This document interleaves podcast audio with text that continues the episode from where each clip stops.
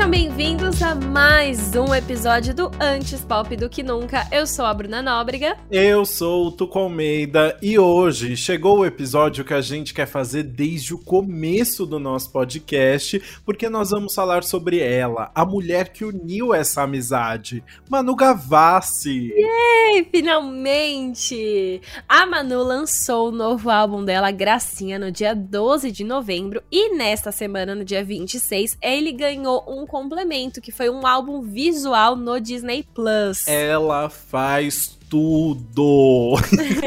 e vamos começar logo esse episódio, porque senão a gente vai ficar elogiando a Manu só até não poder mais nessa introdução aqui. É.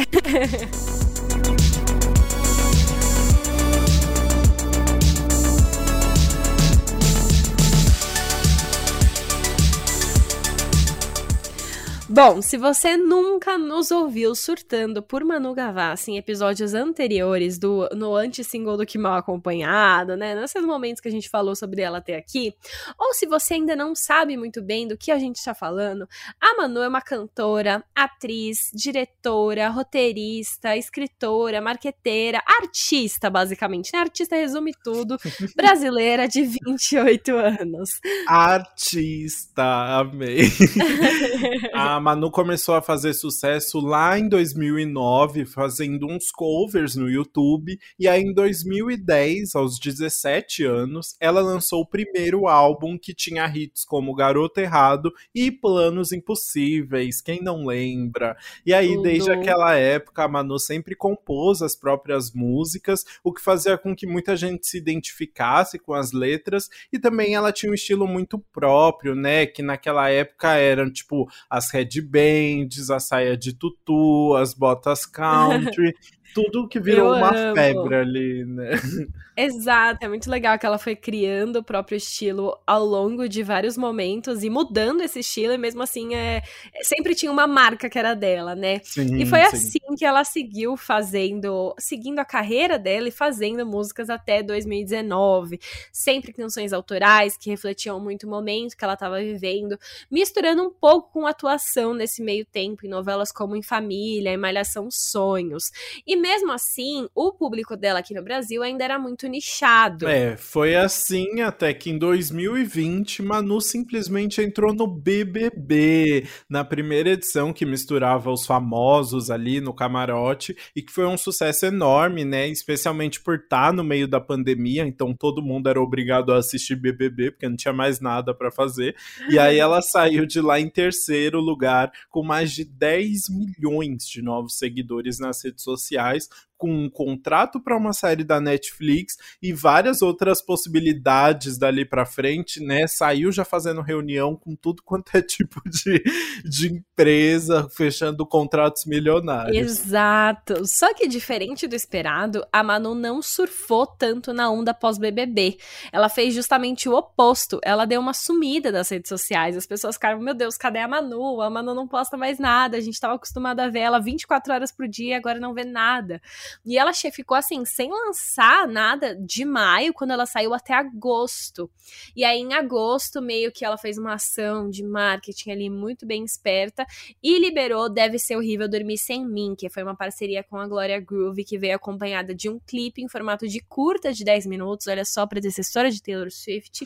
e a música bombou muito, assim foi a música dela de longe que mais fez sucesso, mesmo com esse hiato que ela deu nas redes sociais, mesmo tendo sumido, foi uma música que bombou, tocou na rádio, ficou em primeiro em várias listas e mostrou que o público da Manu realmente tinha aumentado a partir do BBB. Pois é, foi uma prova ali de que as pessoas que estavam seguindo ela não eram, tipo, não viam ela só como uma influencer, nada assim, né? Também queriam ouvir a música dela, né? E aí, depois desse feat, a Manu tirou um tempo da música, porque ela disse que queria fazer o álbum dos sonhos dela. E foi assim que saiu Gracinha, o seu quarto disco. Nas redes sociais, a Manu disse que o álbum era a libertação dela. Ela falou: Gracinha me lembra do meu primeiro álbum. Me lembra aquela menina que deixava o sentimento vir e só escrevia, que sonhava com uma melodia e acreditava nela, que abria a boca e só cantava, que pegava o violão e sempre tinha algo a dizer, que não se julgava. É o início de uma mudança profunda na minha vida e tenho a leve impressão de que é a minha cura. Profundo. Profunda demais, muito Manu. E ela escreveu as músicas em 2020, justamente pós o BBB, mas ela gravou todo o álbum no começo de 2021, entre janeiro e março por ali, em uma casa alugada no interior de São Paulo, junto com Lucas Silveira, que a gente falou aqui bastante no episódio da Fresno. O Lucas é co-compositor e produtor de todo o álbum da Manu e um super parceiro dela na música há anos, então realmente foi um processo bem íntimo ali entre os dois, com apenas alguns convidados, vez ou outra. Muito legal, né? Com bastante distanciamento social aí, né? Exato. E aí, como a gente falou na intro, além das músicas, a Manu também quis criar um álbum visual, ou seja, uma narrativa para unir todas as músicas nas telas em um filme, né? Ela diz que teve a ideia no final do ano passado, quando estava isolada em casa por conta de, do Covid e que imediatamente quis que fosse algo pro Disney Plus. E aí, dito e feito, né? Eles tiveram uma reunião e a plataforma topou a ideia e aqui estamos. Então, entre março e abril deste ano, ela filmou o álbum visual em ouro preto, com atores como Paulo Miklos, Ícaro Silva, João Cortez e Fábio Porchat, né? Essa grande surpresa do álbum visual que foi maravilhoso. E ela também chamou a Titi, a filha do Bruno Gagliasso e da Giovanni Bank, para sua primeira atuação da vida. Muito chique. E colega de viagens para Noronha, né? Que sabemos que é um, um hobby muito Sim. chique de e aí o projeto tem roteiro, direção criativa e co-direção da própria Manu, e é uma crítica à obrigatoriedade de entreter e principalmente uma exaltação à liberdade. É, nele a Manu interpreta uma bailarina que volta aos palcos de um circo depois da morte do pai, mas já não faz mais aquilo pela paixão, e sim porque é obrigada pelo novo diretor do circo, que parece que é o tio dela. Podemos falar isso ou é spoiler? Podemos, podemos acho que podemos. Ah, é spoiler esse episódio inteiro, episódio, né? É verdade. Então assiste primeiro rapidinho e depois volta aqui, né? Ai, muito bom. Então a gente acompanha nessa jornada de perceber que não quer mais fazer aquilo, apesar do público amar assisti-la e decidir sair dali para fazer o que realmente quer do jeito que quer. Então eu acho que é algo que simboliza a vida dela também de uma certa forma, né? Mas em um contexto mais lúdico, que não tem nenhum tempo, nenhum espaço definidos, tipo assim, tem, eles estão vendendo Tamagotchi e o cara tá falando assim, Hannah Montana! Então tem umas coisas muito boas no meio do álbum que realmente foram introduzidas ali para mostrar que não tem um tempo, é tudo ali no mundo do seu coração. Ai, que lindo. É, não, realmente ficou muito bem feito, tem um roteiro muito legal, a fotografia tá legal, os figurinos e uhum, os cenários, cenários estão muito incríveis, né? Muito bem pensados. Mas a gente vai falar mais sobre tudo isso e sobre as músicas agora no nosso faixa faixa.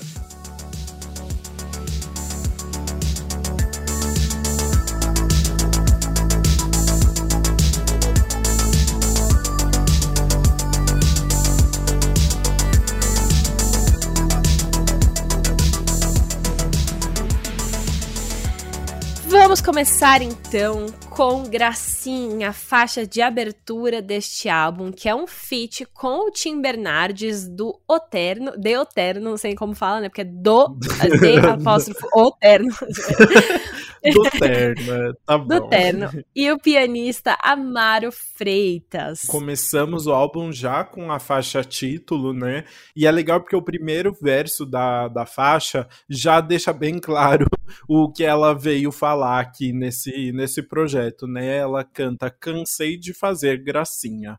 E a história por trás desse verso é bem legal. A Manu disse que essa foi uma frase que ela falou pro empresário dela em 2020, porque ela entendeu que fazer piada com tudo era uma maneira de se expor sem se machucar também, criar uma personagem ali, né? E aí ela decidiu tirar essa máscara de proteção do humor dela, porque foi algo que a gente viu muito, né? Não só dentro do BBB, mas depois todas as vezes que a Manu aparecia, era meio que fazendo essa, essa pessoa, tipo, meio irônica e sempre com uma, uma coisa mais engraçadinha e tal, assim, né? Mas que era, era só uma parte dela ali, né? Não tinha uma artista realmente se expondo, Exato, né? tanto que na própria letra ela fala: quanto mais gracinha eu faço, mais quebrada estou por dentro. Por favor, só me salve de mim.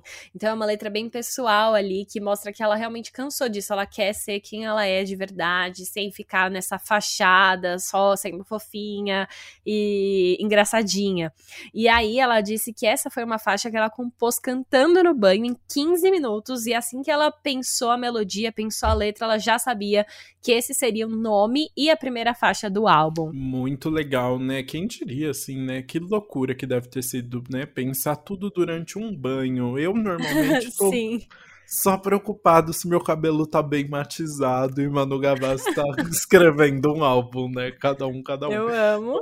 Mas o... E o engraçado dessa faixa é que é algo muito pessoal da Manu, né? Assim, ela uma vivência muito dela, de como ela lidou no, no pós-BBB ali com, com a imagem, com a carreira e com a arte dela, mas ao mesmo tempo ela tá fazendo muita questão de ressaltar agora que ela tá falando de algo maior, né? De algo sobre a indústria. E aí isso se refletiu até no fato da música vir com feats, né? quando saiu a tracklist, né? Eu falei, gente, por que é um feat, sendo que tipo, claramente é uma música bem pessoal, mas a própria Manu disse que quis incluir esses feats para o lançamento ser algo de todos que trabalham com arte e que já se sentiram marionetes do entretenimento, né? Então faz muito sentido. Tanto é que eu vi uma entrevista que ela mandou um e-mail para o Tim Bernard, você viu isso? Uhum. Vi. Foi na época que ela tava sem celular, né? Então ela mandou um e-mail para ele, tipo um textão falando sobre o conceito Falando que amava. e tal. Exatamente, que gostava muito da trajetória dele, tudo que ele fazia, e contando sobre o conceito do álbum todo. E aí ele falou que todo mundo já, já se sentiu um pouco gracinha na vida e, e cansou disso também. Exato, então deu muito certo e ficou muito legal. E uma coisa que eu gosto dessa música é que ela tem um instrumental bem lúdico no começo, como se você estivesse entrando de fato em um conto de fadas. E a Manu fica fazendo um negócio com a voz que é tipo. Tá, tá, tá. E aí você vai é, entrando nesse conto. Então é muito legal, porque abre o álbum muito bem e abre o álbum visual muito bem também, porque também é a primeira música do álbum visual. Então é realmente uma introdução aí para esse novo mundo e para essa ideia que ela tá tentando apresentar. E uma coisa que eu fiquei pensando muito é que essa, essa faixa vir logo de cara é muito importante, né? Porque ela traz a voz da Manu de uma forma como a gente nunca viu antes, né? Assim, é uma voz muito limpa e a Manu tá com um alcance vocal muito maior, assim, é, uma uhum. exposição muito grande mesmo. A, a grande, a, a, primeira parte da música é só ela cantando com um piano e ela tá cantando tipo um bolero, assim, né? Um esse desabafo uhum dela. E, e é algo que ela nunca tinha feito, e ela já deu algumas entrevistas falando que realmente era algo que ela não se sentia pronta, assim, né? Ela, ela achava que não podia, na verdade, que nem conseguia fazer isso, e aí foi um trabalho muito, muito forte com a, com a técnica vocal dela para trabalhar não só a voz, mas muita autoconfiança de fazer isso, né? E ficou Sim. ótimo. Eu acho até, tipo, meio desnecessário, tem tipo um eco, que eu não sei se é. Porque ela falou, né? Como eles gravaram nessa uhum. casa sem nenhum. Não é um estúdio, né? Não, não tinha o isolamento acústico de um estúdio. Tem eco, tem sons que vazam e tal. E essa. É, a voz dela tem um, um eco forte no fundo, assim. O que é legal, uhum. porque dá uma impressão de uma pessoa que tá cantando, tipo, sozinha para um teatro vazio, sabe? Dá aquela, uhum. aquela sensação, de sensação de imensidão e ao mesmo tempo de vazio, assim, de tristeza, que acho que ela quer passar nessa faixa mas ao mesmo tempo tira um pouco da do foco da, da voz dela de fato, assim, sabe? Tipo, da voz dela não, não ficar aquela voz tão cristalina. E eu queria ouvir essa voz um pouco mais cristalina da Manu, ainda que a gente ainda não, não conseguiu ver, né? É, então foi foram dois pontos que eu fiquei pensando, assim, mas realmente fiquei muito impressionado com a, um pouco da coragem dela mesmo de se expor dessa forma, porque eu compreendo super, deve ser muito difícil, tipo, para alguém que começou tão cedo, é, ter, ter coragem de, de colocar uma voz, tipo, um vozeirão mesmo numa música, né? Sim, e ela falou, né, que na verdade a voz dela, ela se limitava muito, porque como ela começou tão cedo, ela ouvia muitas críticas que as pessoas falavam e ela acabou inconscientemente moldando a voz dela para atender essas críticas, tipo, ah, a voz dela é fina demais, ah, ela faz isso. E ela acabou, tipo, se limitando. E ela falou que essa técnica vocal dela ficava falando, não, você consegue fazer mais que isso, vai lá e faz. E aí a consequência disso tudo é que no final a Manu se dedicou tanto para essa música, é, foi tão além do que ela imaginava que conseguia fazer com a voz, que quando ela disse que terminou de cantar e terminou de gravar, a gente ouve um grande suspiro no final da música, porque foi um momento que ela suspirou e começou a chorar muito, assim. Foi um momento em que ela se sentiu realmente uma libertação ali. Ela estava falando sobre um assunto muito pessoal e, ao mesmo tempo, é, chegando num alcance vocal que ela não imaginava que ela conseguia por ter se limitado tanto a vida toda. Então, foi um grande momento ali que ela até perdeu o fôlego de tanto chorar. Ai, muito legal isso, né? Muito verdadeiro, né? E, e ela conseguiu passar isso, bem isso no álbum visual, como você falou, né? A música de abertura ali, e é o momento que ela fica meio que fazendo a gracinha no palco, né? Essa bailarina ali tentando, tipo, manter um sorriso completamente falso para o público que tá lá no lotando o teatro para assistir ela, né? Exato. Então é muito legal tudo isso. E aí agora a gente pode ir então para nossa segunda música do álbum, que também é a segunda do álbum visual, que é Eu Nunca Fui Tão Sozinha Assim, que na verdade foi a primeira música que a gente ouviu do álbum, foi a primeira que a Manu lançou aí pro mundo. Exatamente. E é uma música bem marcante de ter sido a primeira, a gente falou bastante bastante dessa música aqui no, no anti-single do Que Mal Acompanhado, quando lançou, né? Primeiro, uhum. pela, por algo muito inesperado. É um feat com um cantor francês, né? O Voio, que a gente não conhecia, então, tipo, já foi algo diferente, mas também acho que porque é a, a, primeira grande indicação aí dentro do álbum da inspiração da Manu do pop francês, né? Ela tem falado uhum. aí nas entrevistas que ela estava bem obcecada, aí continua obcecada pelo pop francês, mas uhum. foi uma das grandes inspirações para esse álbum, né? E é legal porque realmente foge um pouco do, do pop que a gente está acostumado a ouvir, que é muito mais inspirado nas músicas americanas, assim, né? É uma produção mais desconcertada, né? E aí do nada vem uns instrumentos de sopro, indo lá não sei o que lá, e, e é, é muito mais solto e muito mais livre, assim. É, que causam até uma estranheza, né, no, no começo, assim, algo que a gente não tá acostumado. Aí do nada também entram os versos em francês, o que deixa a gente ainda mais, tipo, dar um bugzinho na nossa cabeça. É, e aí foi muito marcante por ter sido o primeiro lançamento, assim, né, deu para ver que a Manu realmente estava vindo numa vertente completamente diferente agora. Mas que dentro desse álbum se encaixa muito bem, inclusive na temática da letra, né? Exatamente. A letra é uma música 100% pós-BBB da Manu, né? Ela falando que tá, tá, agora eu tô fora desse reality show, no meio de uma pandemia que eu nem vi começar, não sei o que tá acontecendo, as pessoas ficam, tipo, tão, eu tô muito famosa, mas não sei o que aconteceu. E aí ela falando basicamente como ela se sente perdida. Então, uma parte começa assim: o sol brilha lá fora, mas tenho medo de sair. Quando vai voltar a ser normal existir? Então, ela tá falando aí da pandemia, né? A gente ficava com medo de sair, e aí as coisas não estavam mais normais para ela, né? E justamente justamente foi tudo isso que veio com o sentimento do BBB. Então ela fala: falam de mim, não sei se gostam de mim, mas pessoas de máscara sorriem para mim e eu nunca fui tão sozinha assim. Pessoas de máscara é, por causa da máscara da pandemia e as pessoas estão falando muito dela, pós-BBB, terceiro lugar, mas ela não sabe se as pessoas gostaram dela nesse meio tempo. Tinha muita gente que criticava e aí ela ficou muito perdida e aí essa letra vem contando isso. É, então, e além de tudo, teve teve essa grande questão aí da Manu ter pego Covid, né? E aí ela realmente precisou ficar completamente isolada. Então ela teve um momento realmente muito sozinha mesmo, né? Mano, imagina, depois de você ter passado meses, 100 dias dentro de uma casa lotada, sabe? Assim, aquela coisa horrível. Imagina você, tipo, dormir num quarto sozinha, assim, deve ser uma situação muito inusitada. Não, sem condição. Né? Assim. E, e aí a gente tem a parte em francês da música que não entendemos nada. Mas como o Bruno é preparado, ela já trouxe uma tradução, ah. uma colinha aqui pra gente, né? E aí na parte em francês o Voio canta Um mundo inteiro em sua cabeça. Quem não vai atrás da câmera?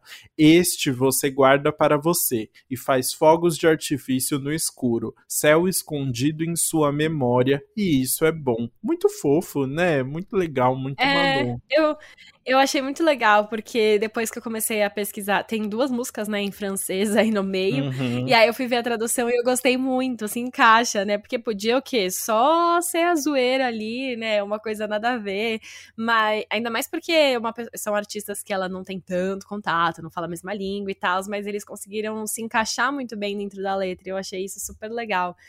E aí e essa no álbum visual é uma é uma cena que se passa na cabeça da Manu, né? Então ela tá ali acabou de terminar de fazer a apresentação de balé e aí ela a gente entra meio na cabeça dela com ela pensando que ela nunca foi tão sozinha, ela tá perdida. E aí, só que dentro do álbum visual ganha uma outra conotação, né? Tem pessoas de máscara, não a máscara que a gente usa na pandemia, mas a máscara de teatro, né? Máscara com feições, dançando com ela. É uma cena bem gótica, com várias coisas pretas. É, é bem diferente, assim, mas eu acho que se encaixou muito bem também. É, eu gostei bastante. É uma parte. Eu gostei muito da fotografia dessa parte e da, e da coreografia também, né? Manu tá dançando bastante aí, ficou bem legal, assim, esse grupo grupo de pessoas, deu para passar bem essa esse desconforto todo que ela estava sentindo, essa angústia, né? Exatamente. E aí agora a gente vai falar sobre uma faixa um pouco diferente aqui, porque nossa terceira faixa é subversiva. assim, exatamente. exatamente do jeito que eu falei, porque tem a separação por sílabas, ok? Eu amo títulos diferentes. E esse foi o primeiro single oficial no álbum, né? Ganhou um clipe maravilhoso, filmado lá no Rio de Janeiro, é, com coreografias, um cenário cenário maravilhoso. E aí é engraçado, porque essa foi a música que ganhou clipe, então ela é a única que não tá no álbum visual. Até porque seria difícil, eu acho, de encaixar essa letra no meio do, desse mundo lúdico, dessa bailarina, né? Não, ela não é subversiva, ela tá ali muito focadinha. E, mas ao mesmo tempo, o clipe da música tá super conectado com a história, porque ela é meio que uma introdução de tudo que vai acontecer, né? Porque primeiro que o clipe foi gravado numa biblioteca, né? E aí no finalzinho do clipe a gente comentou aqui, a Manu pega um livro chamado Gracinha e ela meio que entra no livro. E aí então é a grande introdução introdução para esse conto de fadas. É, é, então. é verdade. Nossa, então podia até estar tá no começo do filme, quando você ligasse, podia ter o clipe de Subversiva e ter essa cena e aí começar de fato. Eu acho é, que isso daria, né? É, daria, daria também. Mas eu gosto do jeito que é, assim, eu não. Não, eu gosto de como foi fez todo sentido. Agora você falando, eu falei, meu Deus, é verdade. A gente já tinha até falado desse easter egg. Exato, tudo se conecta muito bem. Exato, menina. Tá tudo interligado ali. Então, Ai, tudo, eu amo. Entendeu? Então, realmente, o resto de gracinha se passa dentro desse livro fantasioso, desse conto de fadas. Tem tudo a ver, né? Exato. E aí, bom, a gente falou que essa música talvez não se encaixe, não se encaixaria tanto dentro do universo de gracinha do álbum visual, né? Ela é uma coisa que foi a intro. Porque a música, a Manua mesmo explicou que essa música é bem brincadeira, é muito irônica, né? Ela tá falando ali sobre ela de um modo como, tipo, as pessoas veem ela. Então ela fala que ela seria subversiva, né? Que vai contra e outras, outras, outras pessoas. Ela fala: minha maturidade é seletiva, eu te testo só pra ver se você fica e você fica.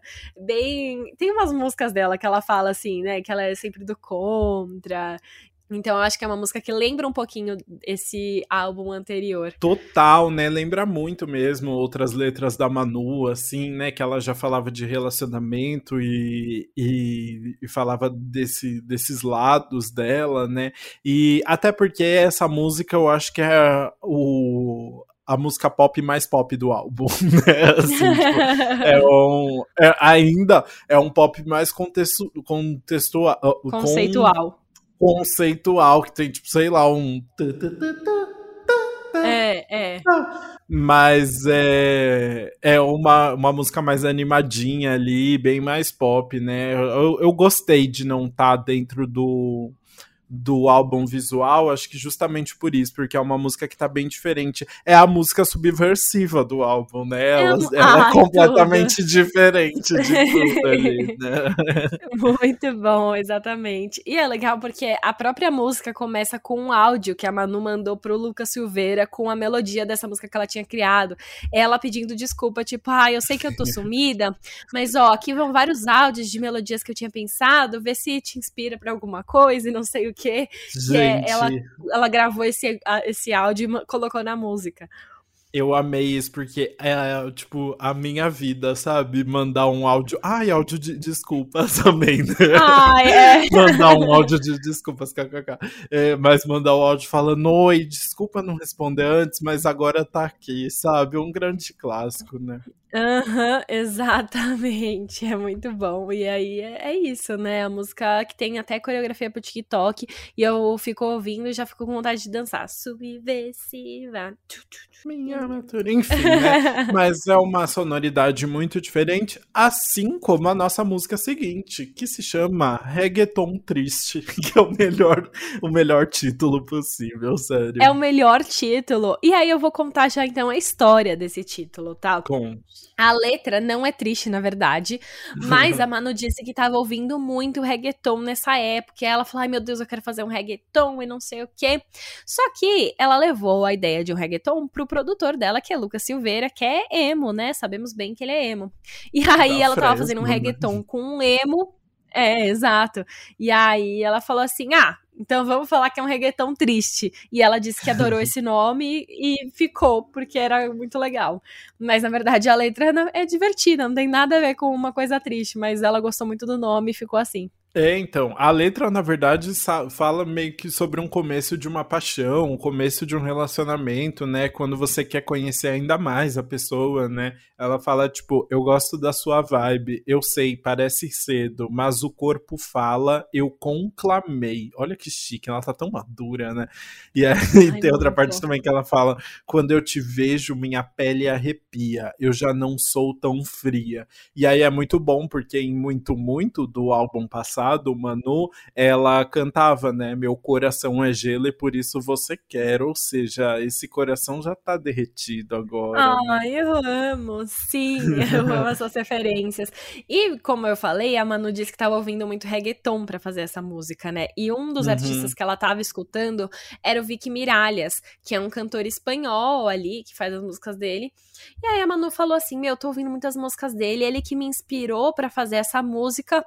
E se eu chamasse ele para participar da música comigo? E aí ela pensou: É, vou fazer isso. E aí ela, tipo, chamou na DM, falou: Ó. Oh, gostei muito das suas músicas, me inspirou a fazer isso aqui. Você não quer participar do meu álbum? E ele topou e eles fizeram o feat juntos. Gente, muito bom, né? Amei essa história. O, E sabe o que é legal também? Porque é uma música bem sexy, né? Não só por é. ser um reggaeton, mas é porque. A letra também, né? É, ela falando, tipo, o gosto dessa boca. Uhum. que lindo, né? E aí, no álbum visual, isso se traduz muito bem também, né? Porque a Manu muda de personagem, né? A, é, uhum. a Manu começa a interpretar uma outra mulher, tipo, corta de cena completamente.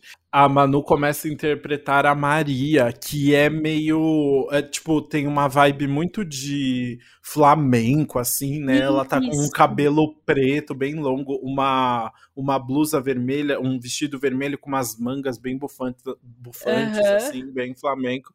E aí ela começa uma, uma dança bem sensuelen, junto com o que seria o amor dela ali, né? Que pelo amor de Deus, é um homem muito gato. É que se chama João Mandarino. Vão nesse Ele é Instagram, eu recomendo. É arroba mandarino João, se eu não me engano, que eu fui conferir. Nossa, que cena maravilhosa. E aí são só os dois dançando, a cena inteira são os dois dançando numa, numa sala de dança mesmo, com um espelho bem grandão, assim, né? É. E, nossa, ficou tudo, sério, eles arrasaram. Eu acho que foi uma solução muito esperta pra conseguir encaixar essa música, trazer outra personagem e ter essa cena de dança muito sen- sensual. Eu acho que combinou muito e encaixou ali de um jeito muito bom. E, e eu gosto especialmente, você falou da letra, né, que traz muito essa coisa de sensualidade e de uma coisa mais física mesmo. É, é engraçado porque no pós-refrão ele é meio falado. Então ela fala: Tive uma visão e seus olhos comprovam, quero ver como duas almas livres se comportam. E aí ela fala duas almas livres, só que ao mesmo tempo você pensa nos corpos deles ali, né? Meio entrelaçados, dançando.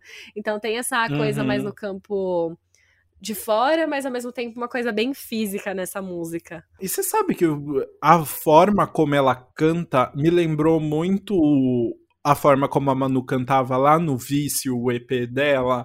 Eu acho que justamente por esse nananana, não sei, achei tipo Hum, meio, tipo, sim. ela tentando meio ser sensual e tal, essa brincadeira assim, eu achei mais, me lembrou bastante, sabe? Não sei. Não, eu concordo. Eu acho que tem um pouquinho dessa vibe, sim. Eu, eu gostei desse. Dessa. Eu acho que eu gostei justamente porque eu gosto muito de vício, sabe? Então eu trouxe essa memória afetiva aí. É, é, também. E aí a música acaba com ela fazendo essa melodia, mas com a boca. Então provavelmente é um áudio de quando ela ainda tava compondo a música, que ela tava tipo. "Na, na, na, na, na". E a música acaba assim, eu achei muito legal também como acaba, porque faz uma transição muito boa pra Tédio, que é a nossa quinta faixa, porque também começa meio falada. Menina, é verdade, né? Não tinha pensado nessa junção aí. Muito legal.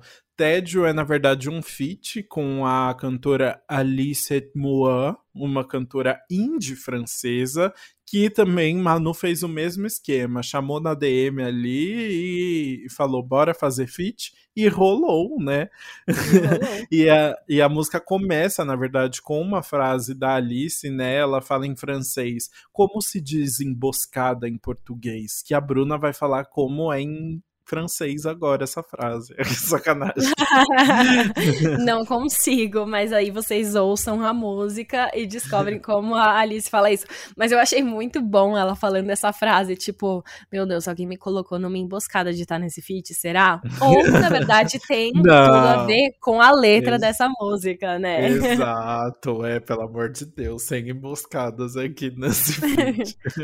Porque essa música simplesmente tem um sample, é inspirada na música Cilada de 1996 do Molejo.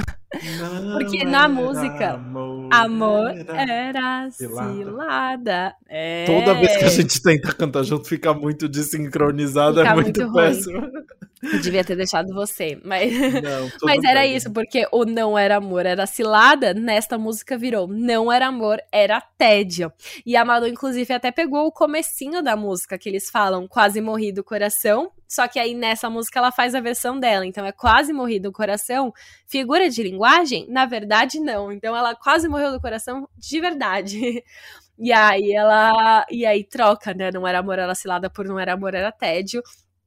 E ficou maravilhoso. Inclusive, por conta desse sample, né?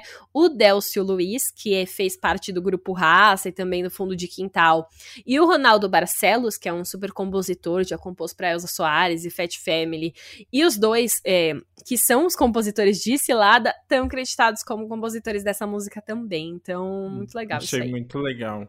O Salme Errata, que é, eu entendo como assim, quase morri do coração. Figura de linguagem. Na verdade, não. Tipo, nada a ver. Nem quase morri do coração, porque era só tédio, entendeu? Ah, menino, entendi. Você pensa assim, tipo, pra você, quase morri do coração. Aí ela fala, não, na verdade isso é figura de linguagem, eu não morri do coração. E pra mim era Isso! tipo, eu quase morri do coração. Não, é, você acha que é figura de linguagem? Não, na verdade não, eu quase morri do coração mesmo. Não, Muito porque, bom. tipo, nem era. Ela quase não morreu. Ela nunca quase morreu, porque ela nem era amor de verdade, era só tédio, entendeu? Ai, faz todo sentido, sou muito burra, mas tudo bem, eu gosto de ter de debate de, de interpretações nossas. Amiga, a música, a arte é muito aberta, sabe? Cada um ah, é tem a sua isso. interpretação. o, e é muito legal porque, além, então, além então desses, de, dessas pessoas creditadas aí, a composição ainda tem o Thiago Abraão, que trabalhou com a Manu em Deve Ser Horrível Dormir Ser Mim e no Cute But Psycho também. Então ela trouxe um, um colega de longa data aí para essa faixa, que eu achei bem legal. Também. E aí o resultado foi muito incrível, porque a Manu diz que ela disse que pensou assim: "E se eu misturar o meu DNA brasileiro, que já tá programado com molejão, com a minha nova e duradoura obsessão pelo pop francês?" E aí ela fez isso, ela juntou o sample de Cilada, Molejão, com o feat com a Alice Moá, e aí ela fez isso, e, e, saiu e ficou muito bom. Ficou muito bom, né? Não, ela arrasou muito. E, e a letra, além de toda, toda essa, essa viagem pelo Brasil que ela dá, ela é a letra, possivelmente, com que tem a pitada da fofoca ali dentro do álbum, né? É, pra, tem a fofoca, pra... tem que ter a fofoca, não é mesmo? Porque, né, vamos relembrar ali um pouquinho de, do histórico de Manu Gavassi. É, no, logo no comecinho do BBB, a Manu começou a namorar o Igor Carvalho, né? Ela, inclusive, fez o pedido no primeiro dia de confinamento, os dois já estavam juntos há um tempo, há pouquíssimo tempo, na verdade, quando ela entrou no BBB, né? E aí no primeiro dia de confinamento, ela falou em rede nacional, Igor, você quer ser meu namorado? E aí, enfim, né? BBB, tudo escalona completamente, as pessoas ficaram chipando muito. É, ele virou tipo um grande porta-voz dela aqui fora, fazia multirão, ficava com a família, era uma coisa muito louca. Sim. Só que aí eles terminaram logo que ela saiu da da casa, né? Aparentemente foi uma decisão dela ali. E aí, nessa música, ela traz algumas referências que aparentemente poderiam muito, se, se não for sobre esse relacionamento, se encaixam muito bem, né, Manu? É, se não é for isso. sobre esse relacionamento, Manu tem um padrão. Ela fala, tipo, seria sensato avisar que eu tenho um histórico por toda a vida. É estranha a minha falta de responsabilidade afetiva. Ou seja, tipo, pedir pra namorar alguém em rede nacional e depois, quando sair, terminar. vi, que, vi que era tédio. E aí no refrão ela fala, né? Ai meu Deus Deus é, foi por pouco, eu achei que era amor, mas era tédio de novo. e, e, o que tem tudo a ver, né? Porque assim, é uma pessoa que ficou 100 dias numa casa sem ter nada para fazer, além de conversar com o Thiago Leifert à noite, né? Uhum. Então, realmente, assim, é a definição Ela do tava... tédio, né? sim, mano, sim. Quando eu ouvi, eu falei, putz, é, tem que ser para isso, não é possível. É tipo, se não for, a letra é muito marcante. Então, eu achei genial essa história, porque eu amo quando tem a fofoca, né? E a Manu está em um novo relacionamento agora, mas ela disse que começou a namorar depois que ela já tinha terminado de escrever todo o álbum. Então, ele não tá inserido na fofoca. Então, a única fofoca que a gente, vai ter é essa, e eu queria muito falar sobre ela. Ah, e eu, e assim, pelo amor de Deus, é, eu acho muito importante que a gente marcou os fins sobre as fofocas com o Léo Picon, que eu não aguentava mais. Amigo, na, vida de Mano Gavassi. Chega então, das vamos... músicas que eram pro Léo Picon, pelo amor de Deus. Um IP tão bom, né? Que o Butzak é tão lindo. E aí Ai, você gente. tem que associar com Léo Picon, pelo amor de não, Deus. Não, não dá. A gente finge. Mas o bom das letras de Manu Gavassi é que elas se sustentam sem a fofoca, né? Porque Tédio é uma música muito legal e não, quando não, né? A gente tá ali conversando com a pessoa e você percebe que você tá matando tempo só porque você tá com tédio, né? Assim, se fosse outra situação, se você tivesse com mais dois jobs, você com certeza teria parado de falar com essa pessoa, sabe? Esse é um bom ponto, as pessoas conseguem se identificar muito bem. E é uma música muito divertida, né? Tipo, é, é solta, é irônica. E aí, inclusive, tem uma transição nela muito boa com a Alice, que é a Manu falando assim: ah, agora então a Alice pode falar alguma coisa aleatória em francês, tipo omelette de fromage. E aí, a, aí tem a Alice falando em francês, e o que ela fala é o seguinte: Olá, me fala, Manu. Na verdade, nós não falamos omelete de queijo, nós dizemos omelete de queijo. Mas aí ela fala, né, omelete de fromage, ela fala omelete au fromage, sei lá como fala. E aí ela, e aí ela termina falando, ei Manu Gavassi, o que você está fazendo? E eu achei muito engraçado. Então é uma música que não quer ser séria, sabe? Ela quer ser debochada, irônica e divertida mesmo, e é muito legal. E tem tudo a ver com o que Manu colocou no, no álbum visual, né? O... Mas você sabe, posso só fazer um comentário? Eu Pode. não gosto desse, dessa passagem, não gosto quando a Manu fala, e agora eu vou fazer uma, falar uma coisa aleatória em francês, porque eu achei ela fazendo gracinha nessa. é uma é uma piadinha que não é engraçada, assim, tipo, eu não achei divertido. E fica só, tipo, ai, é só porque tem um feat em francês no álbum. Eu gosto mais quando ela assume, tipo, igual na música do Voi, ou eu tô fazendo um feat com um cara em francês, tá tudo bem aqui, eu tô bem chique aqui em cima, sabe? E aí aqui ela tenta fazer essa transição mais engraçadinha e eu não acho tão engraçado assim. Mas tudo bem. Tudo bem. tá. É, é, é ela 100% fazendo gracinha, eu entendo isso. É, mas entendeu? eu gosto. Mas eu gosto. Tá, então. Eu gosto. É, talvez é. eu que tô mais rancorosinho, né? Eu que não tô entrando na piada. Talvez, talvez, mas tudo bem. E aí eu, eu, falei que eu acho que tem tudo a ver com a cena do álbum visual, porque é uma música, tipo, leve, debochada, divertida, uhum. que não, não é pretensiosa.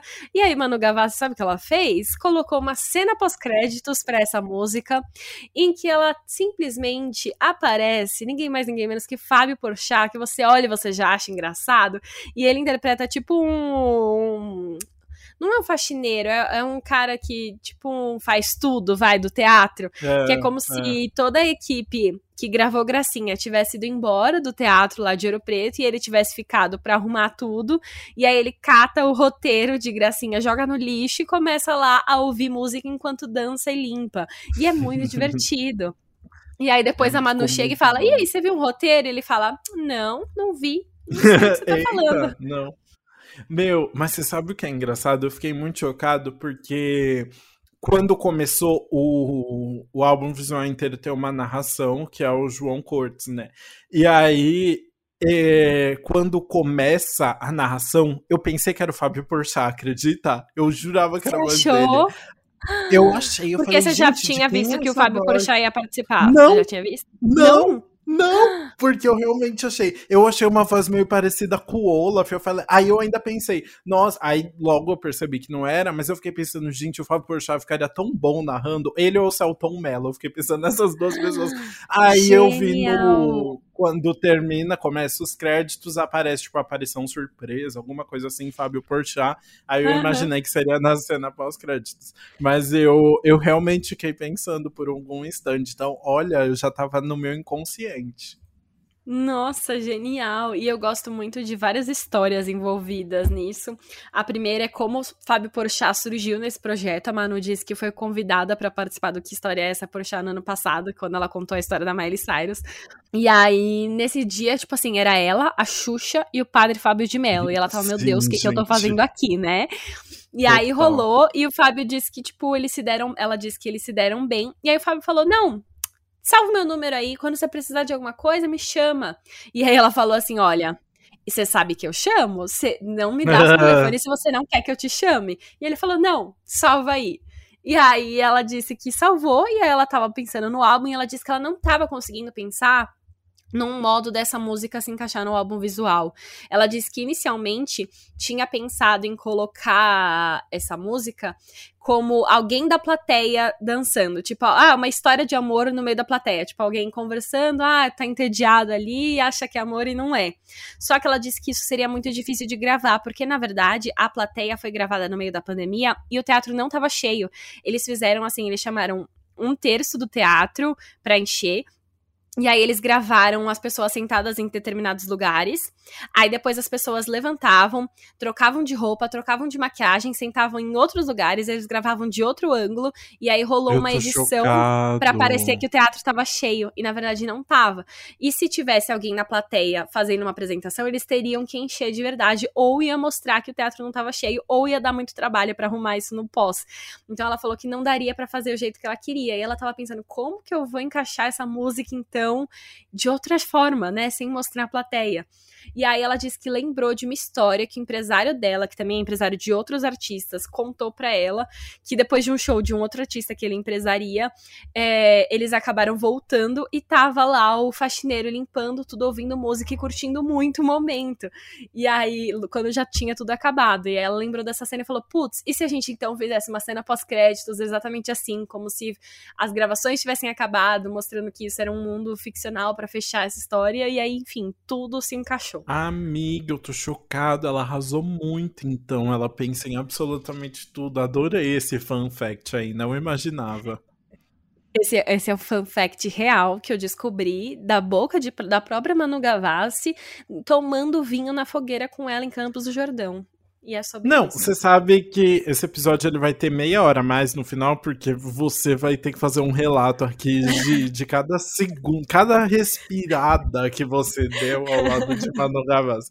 Bom, mas antes disso, Eu vamos amo. voltar para o nosso faixa a faixa, então, que chegou a hora de falar de abre parênteses, não te vejo meu, fecha parênteses, a música mais lenta do álbum, mais introspectiva, com um piano de fundo bem dramático e que parece que assim é uma música, parece muito uma música sobre término, né? De tão tanta dramaticidade em volta dela, né? É, então, é engraçado porque ela passa uma vibe de ser uma música muito triste, mas na verdade tem uma letra muito romântica e linda, né? Então, ao mesmo tempo que ela fala assim, te conheço há momentos ou há três mil anos, encantamento te olhar assim foge dos planos, mas os olhos brilham quando a beleza acende e acendeu dentro de nós dois. Então ela tá falando ali sobre uma coisa muito romântica, muito linda. Só que ao mesmo tempo ela também fala: Não te vejo meu, mas te sinto menos seu, mistério mais claro não há, longe de mim nos romantizar.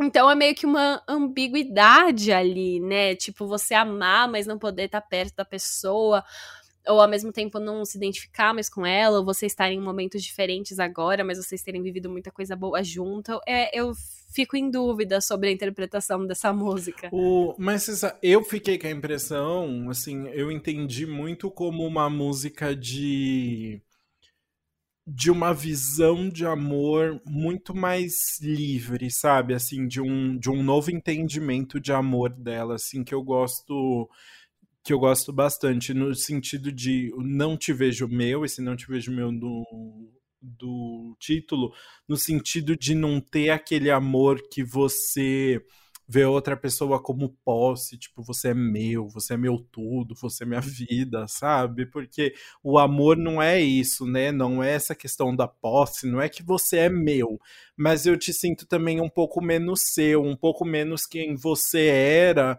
e agora a gente está se mudando um, um, pouco, né? E é esse meio que esse amor louco de que parece que é de vidas passadas, né? Eles se conhecem tipo há 3 mil anos, né? Então é, eu gosto disso, dessa ideia de eu não quero romantizar tudo isso que a gente está vivendo, mas é tanta coisa que a gente está vivendo, sabe? Isso tudo é tão forte assim, e ao mesmo tempo é tão é tão profundo e tão verdadeiro, né? E eu gosto muito, eu acho uma, uma letra de amor muito sincera, assim, que não que muito não atual. vai para aquele muito atual no sentido de não vai para aquele drama do amor, sabe? Eu tava discutindo isso com a minha irmã esses dias. As pessoas vão falar de amor e tipo vão fazer declaração e usam umas letras tipo, agora eu por você e você por mim. Tipo assim, gente, não tem ninguém contra vocês, não, uhum. sabe? Assim, tipo, é só nós dois, não sei o que lá. E é aquele trama, e tipo, parece que tem que ser muito doloroso tudo. E aqui vem com uma leveza muito grande, né? Assim, do tipo de, cara, isso é muito especial mas não é meu, sabe? Mas tá tudo bem, isso aqui é a gente, sabe? Eu gosto muito de, de como ela constrói isso. E aí tem um verso, dois versos, na verdade, que assim, eu perco absolutamente tudo, que é quando ela fala: "Tenho um fraco por palavras nunca ditas, e o silêncio é a maior prova que eu te quero aqui por hora".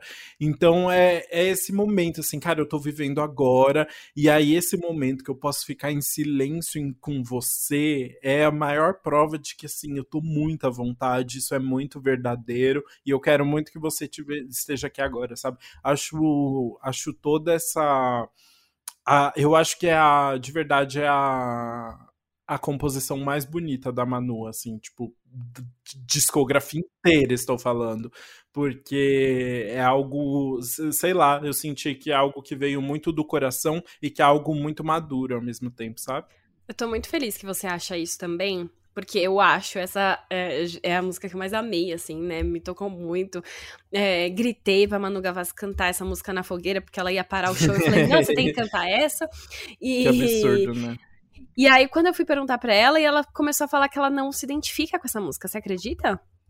Que ela, tipo, inventou é na hora e acabou colocando, Gente. mas que, tipo, ela não entende direito. E para mim, essa música é tão linda e tão, tipo, pessoal, eu, eu achava, inclusive, antes, antes da gente saber que ela tinha composto tudo em 2020, eu achava que ela tinha escrito sobre a relação atual dela, inclusive. Porque ela eu tá também. super apaixonada pelo Júlio Reis, né? O que é o modelo, namorada dela.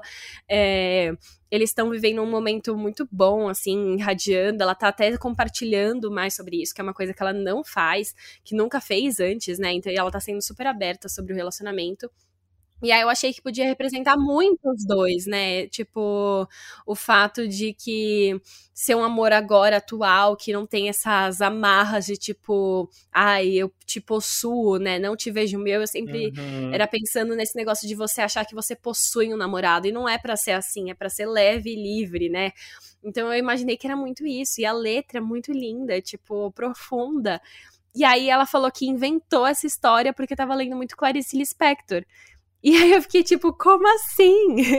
Eu não, eu vou ignorar a resposta de Manu Gavassi e acreditar na nossa fic. Vamos, agora com certeza se tornou a música dos dois, eu não tenho dúvida, então tá valendo. É, tem que sabe? ser, exato. Mas, sabe o que é legal? A segunda cantora sendo influenciada por Clarice Lispector aqui, né? Porque a Luísa Sonza também super, Sonza. tanto é que recriou, né, entrevista e tal. Então, realmente, Clarice está fazendo sucesso com a nova geração, né? Eu amo. Inclusive, ela aparece lendo, né, Água Viva da Clarice Lispector no no álbum visual, então a referência tá explícita ali. A gente que quer criar nossas fics mesmo. Exato. Não, e uma coisa bizarra é que, assim, essa música no álbum visual tá falando sobre um relacionamento que de fato não existe mais, né? É o um momento em que tá ela e o Ícaro Silva, que interpreta um personagem chamado Zul, que na verdade é o oposto de luz. Você tinha reparado nisso? Ah, não! Chocado. Pois é. Eu achei maravilhoso quando eu reparei. Mas enfim, é, é, a Gracinha e o Zu ali, né? No momento, os dois são bailarinos, estão dançando juntos, fazendo um número que eles já faziam há muito tempo, provavelmente desde quando eles namoravam. Só que agora eles terminaram. Aparentemente, a perda do pai dela foi muito impactante. Ela acabou não conseguindo dar atenção devida ao relacionamento. E aí eles terminam. Só que eles estão nesse momento dançando juntos no palco e aí eles relembram todos os momentos da relação deles. São momentos lindos. Então é uma cena muito linda e é uma cena que tem em algumas partes uma parede branca meio quase transparente ali entre eles. E aí eles ficam se vendo através dessa parede, se encostando através dessa parede. Então é muito significativa, mas mostra que na verdade é meio que sobre um relacionamento que não deu tão certo, né? Que acabou então é muito doido a gente ter achado que era uma música romântica e, na verdade, na cabeça da Manu não, é isso. Mas mostrando aí, novamente, que a música tem muitas interpretações, como sempre. E é muito legal que no final da música tem um barulho de água por trás, né? E não foi tão proposital quanto parece, porque a Manu disse que, na verdade, foi porque ela não estava gostando da voz dela na hora que ela estava gravando, e aí ela foi gravar dentro do box do banheiro para ter mais eco. Só que aí aí o chuveiro dela tava vazando um pouquinho. e aí ela falou que deixou porque achou que ficou mais poético. E, meu, assim, coincidência ou não, acabou fazendo muito sentido dentro do, do filme, porque, como falei, Manu aparece lendo o livro Água Viva, então já temos aí uma relação, né, com o título. E o livro também dá para ver, dá para ter ideia de como de como ele inspirou a Manu. Eu não li, mas eu fui na Amazon ler a, a sinopse ali. No livro, na verdade, é, a Clarice se confunde com uma personagem que é uma solitária pintora e que se lança em reflexões sobre o tempo, a vida, a morte, os sonhos, as flores, o estado da alma, a coragem, o medo e principalmente a arte da criação e do saber usar as palavras nos sons e nos silêncios, que tem tudo a ver com toda a proposta da Manu, né, que também se confunde com uma artista, não com uma pintora, mas com uma bailarina, que também tenta falar sobre essa arte da criação dela, esse esse esse processo dela e como é ser artista para ela, né? Então, assim, achei que Manu foi grandemente influenciada por Clarice e fez essa referência muito bem. Eu acho que a gente pode ir então para nossa sétima faixa, que é Bossa Nossa, que é a música em que ela pensa em todos os detalhes. É assim, é bizarro, tem muitas referências, Sim. tem muita coisa, e a gente vai demorar um tempão falando sobre ela, mas essa música merece. Nossa, ai, Bossa Nossa é tudo, né? Eu acho que é a música que eu tava mais curioso para ouvir quando saiu a tracklist, porque a gente teve a Billy Bossa Nova. Eu falei, gente, que tantas pessoas. E tem várias pessoas agora fazendo referência à Bossa Nova, né? Então, assim, Bossa Nova está com tudo. E a própria Manu já falou que essa é a música favorita dela do álbum, né? O que eu achei incrível. E na verdade a música é uma grande respostona aos haters ali, né? Ela tá. Fica bem claro isso ao longo da letra, né? Tanto é que no, no Spotify ela ela teve aquele. Como que é o nome? Você lembra como que é o nome? Desse projeto do Spotify que o cantor consegue colocar alguns comentários embaixo, eu não lembro como Eu não sei é. qual é o nome, mas sim. É, mas aí quando, você entra ali na música, se você abaixa um pouquinho, aparece alguns comentários do próprio artista. E aí a Manu escreveu: "Dedicado a todos que já reviraram os olhos para mim e aos que ainda vão revirar. Com amor, Manu". Achei maravilhoso, né? Eu achei demais. E essa é uma música que eu não sei, ela tem uma melodia bem brasileira, né? Com vários elementos misturados. E, e, um desses elementos é um áudio de pessoas conversando e comendo por trás, parece. Comendo porque você consegue ouvir uns barulhos de louça batendo, sabe? Tipo garfo e faca e não sei o quê. Uhum, uhum. E eu acho que faz todo sentido, porque passa a vibe de estar tá num bar, assim, conversando e batendo papo. E Sim. a música começa com o Manu falando: Você se leva a sério demais, e eu acho graça, e recomendo duas doses de cachaça.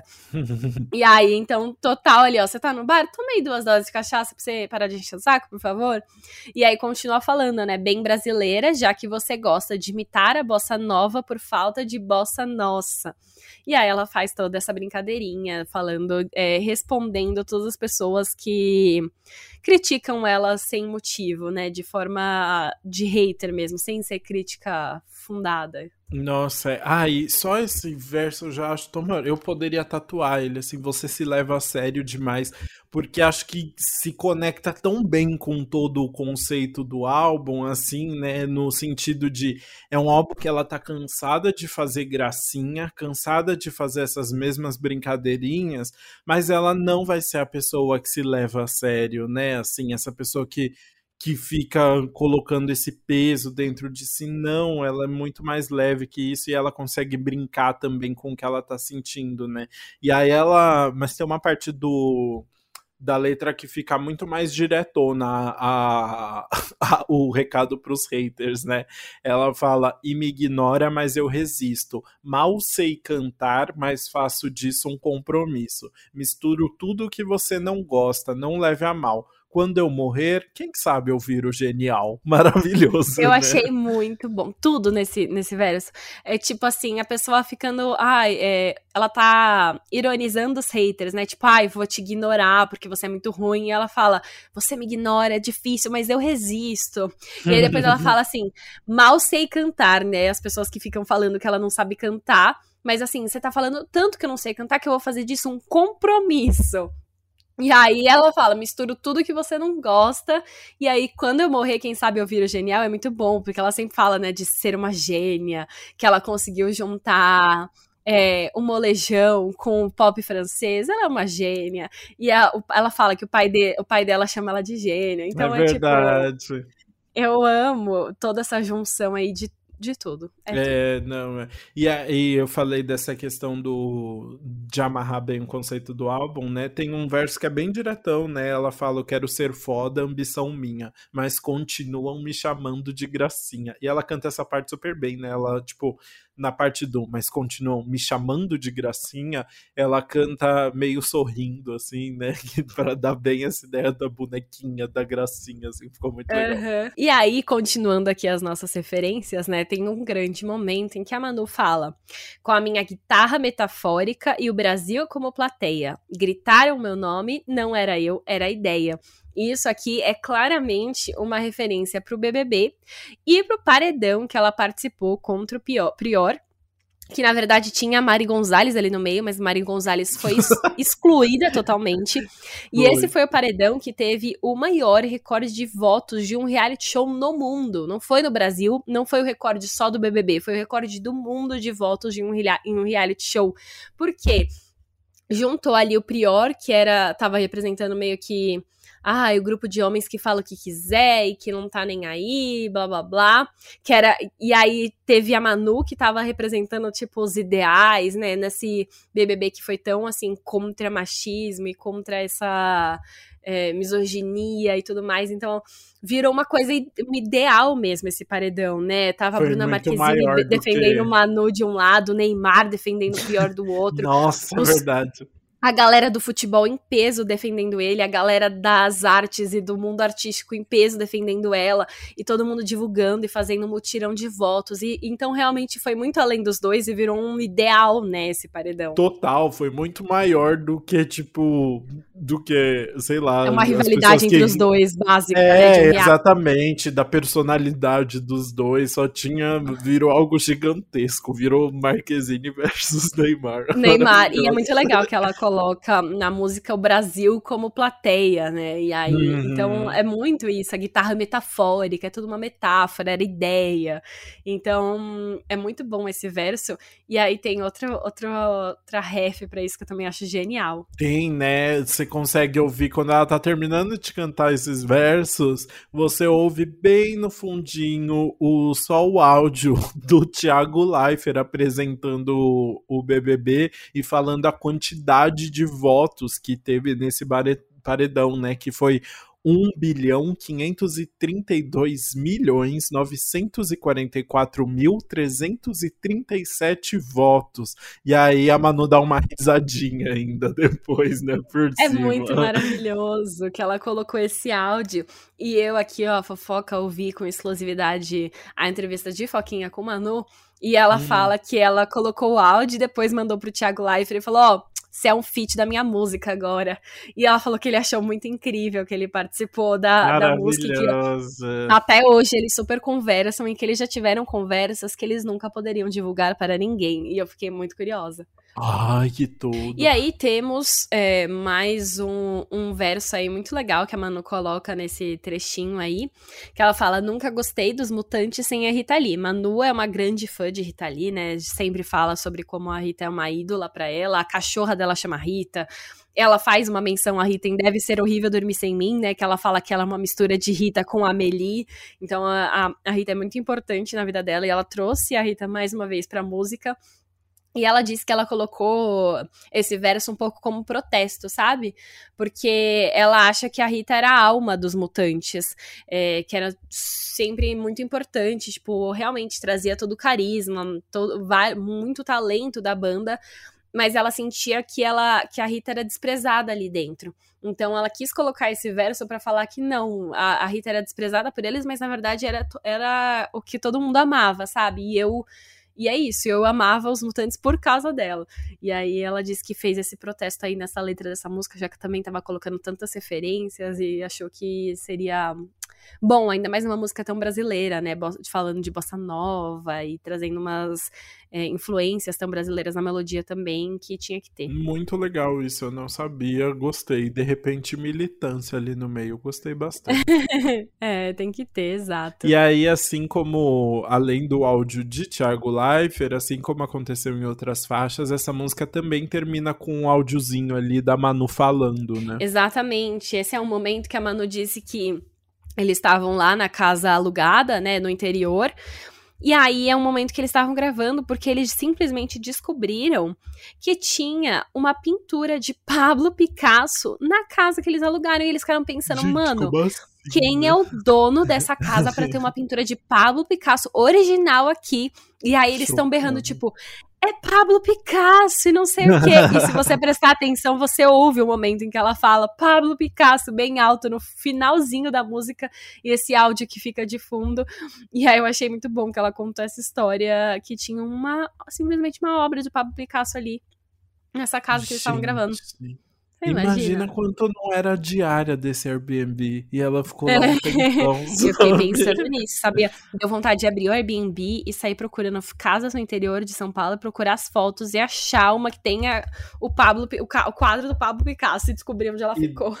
Ah, é. Deve dar pra encontrar, né? Não deve eu acho que deve dar, não tem tantos. tamanho no Airbnb. Exato, é, eu pensei a mesma Vamos fazer isso, vamos dar uma festa lá, vamos fazer nosso retiro do Antes Pop do que nunca. Nosso retiro espiritual, amo! Já que a gente não marca esse rolê logo, vamos pra próxima faixa, então, que é uma fofura de faixa, é uma faixa bem tchutchuca, que é Catarina, uma música que a Manu escreveu de aniversário pra irmã dela, que é no dia 23 de janeiro, é Catarina, irmã mais nova, né?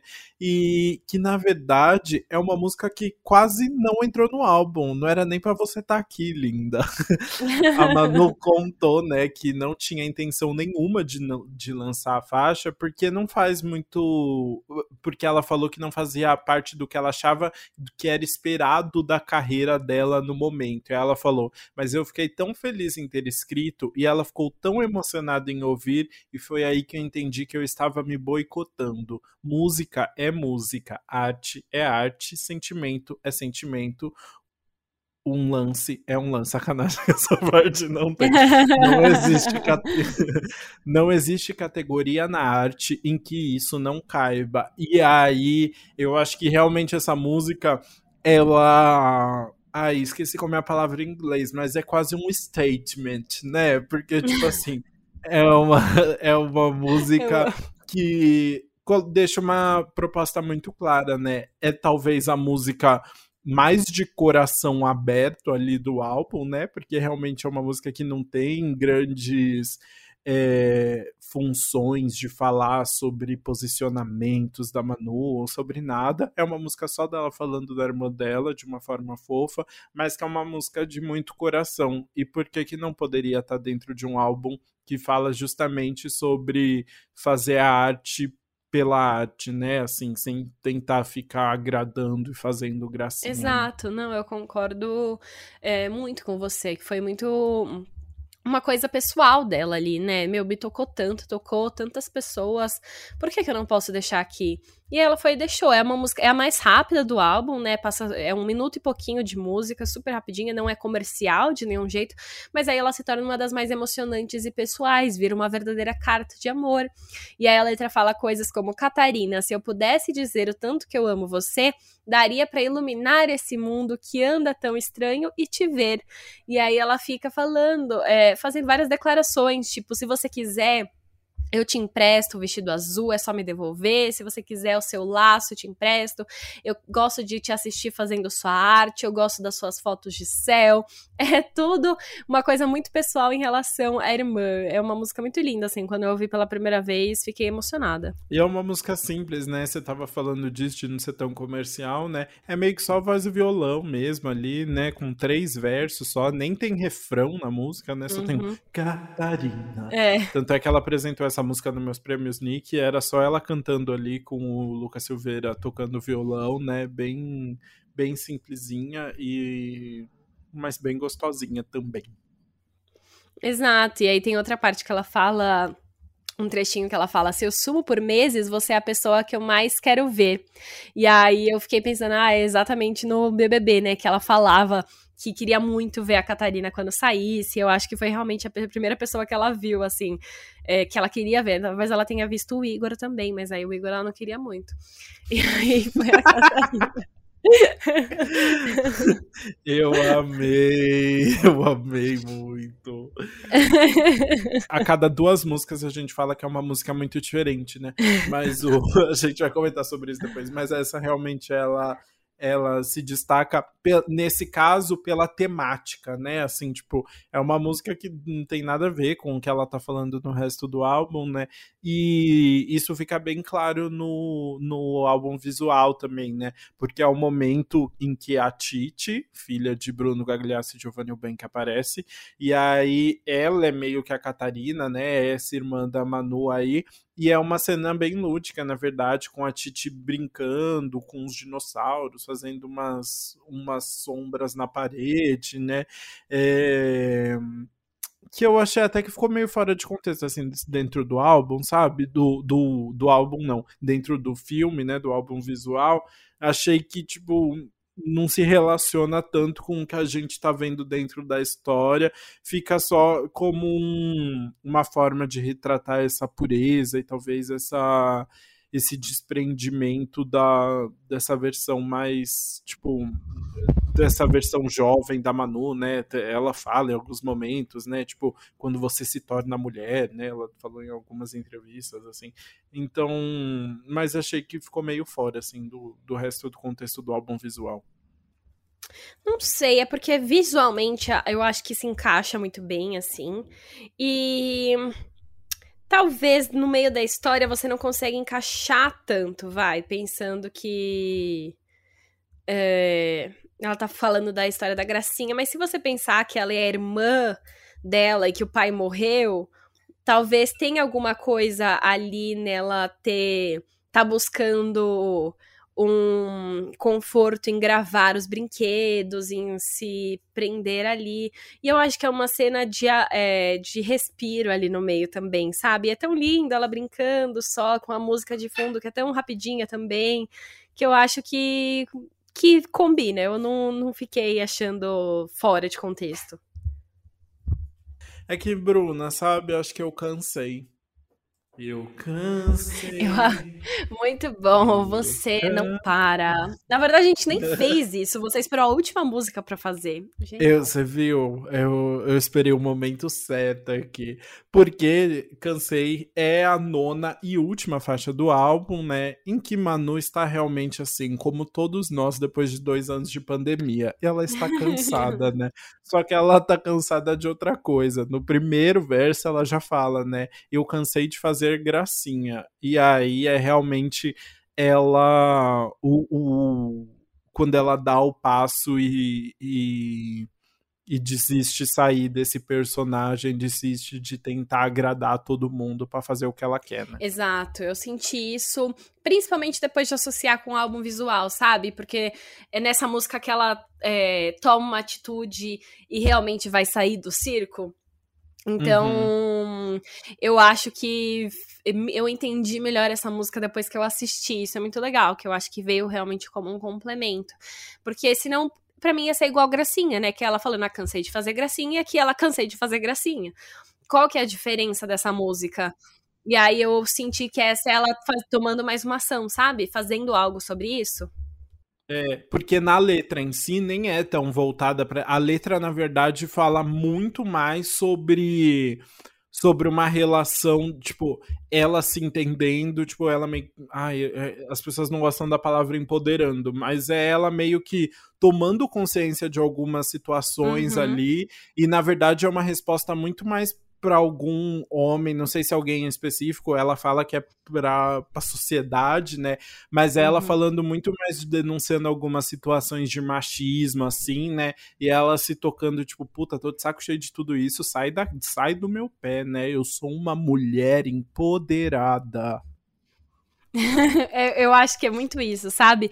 É ela tomando consciência disso. E a gente percebe uhum. muito na letra, né? Então, ela fala assim: Eu sei não é proposital, eu juro que eu não levo a mal, é que você não foi criado para entender mulheres com independência emocional. Exato. Então, é ela entendendo assim: Não, é que eu sou independente emocional e você, na verdade, não tá preparado para isso.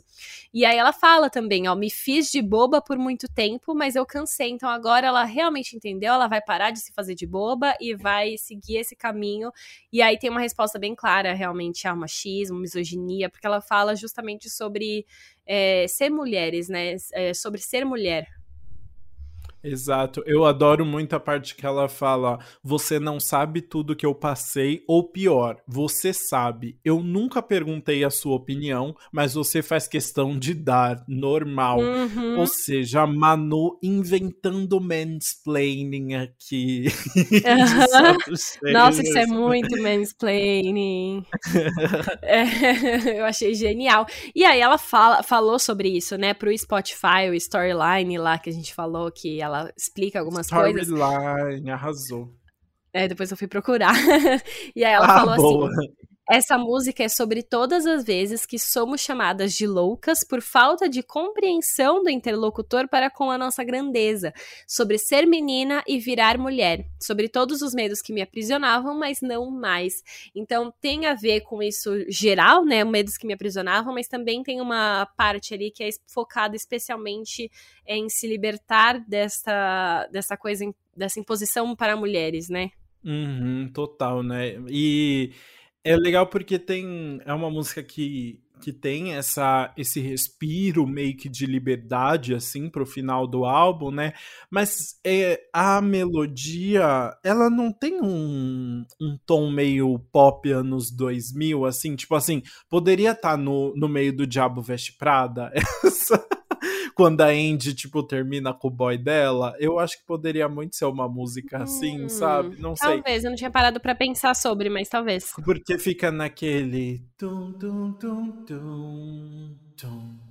Uhum. Eu achei muito assim aquele momento é, é, é, uma é mais introspectiva assim, né? Não é, ela não tá falando isso com raiva ou com força, ela fala realmente que esse tom meio de ai, só cansei, sabe? Assim, e tem esse, esse tom dramático que eu achei bem de trilha sonora de filme, assim, eu gosto bastante. Eu também, não, eu gostei também desse tom aí, né, que ela fala. E aí eu amo que acaba com um áudio novamente vindo aí, né, mostrando que eles não estavam ligando para esse negócio de estúdio fechado, quiseram manter vários sons do ambiente mesmo, e aí acaba com o áudio dela bem espontâneo falando assim: "Acabou, chega de fazer gracinha". E aí parece que tem uma porta fechando e acaba. Então é muito literal, né, esse final, mas eu gosto, porque eu acho que fez sentido dentro do álbum, porque ela já tinha trazido vários elementos assim. Então ter justamente esse áudio fechando foi muito bom. Eu adorei também. E é uma frase. Ai, o bom de você escolher um bom título de álbum aí é isso, né? É uma frase super que dá para falar mesmo, né? Tipo, a gente fala, né? Ai, para de fazer gracinha. Não, agora uh -huh. né, gente? E aí combinou super assim. Como nós, né, Bruno? Eu acho que chega de fazer gracinha nesse faixa-faixa. E chegou a hora, então, da gente dar o veredito sobre o álbum. Bora!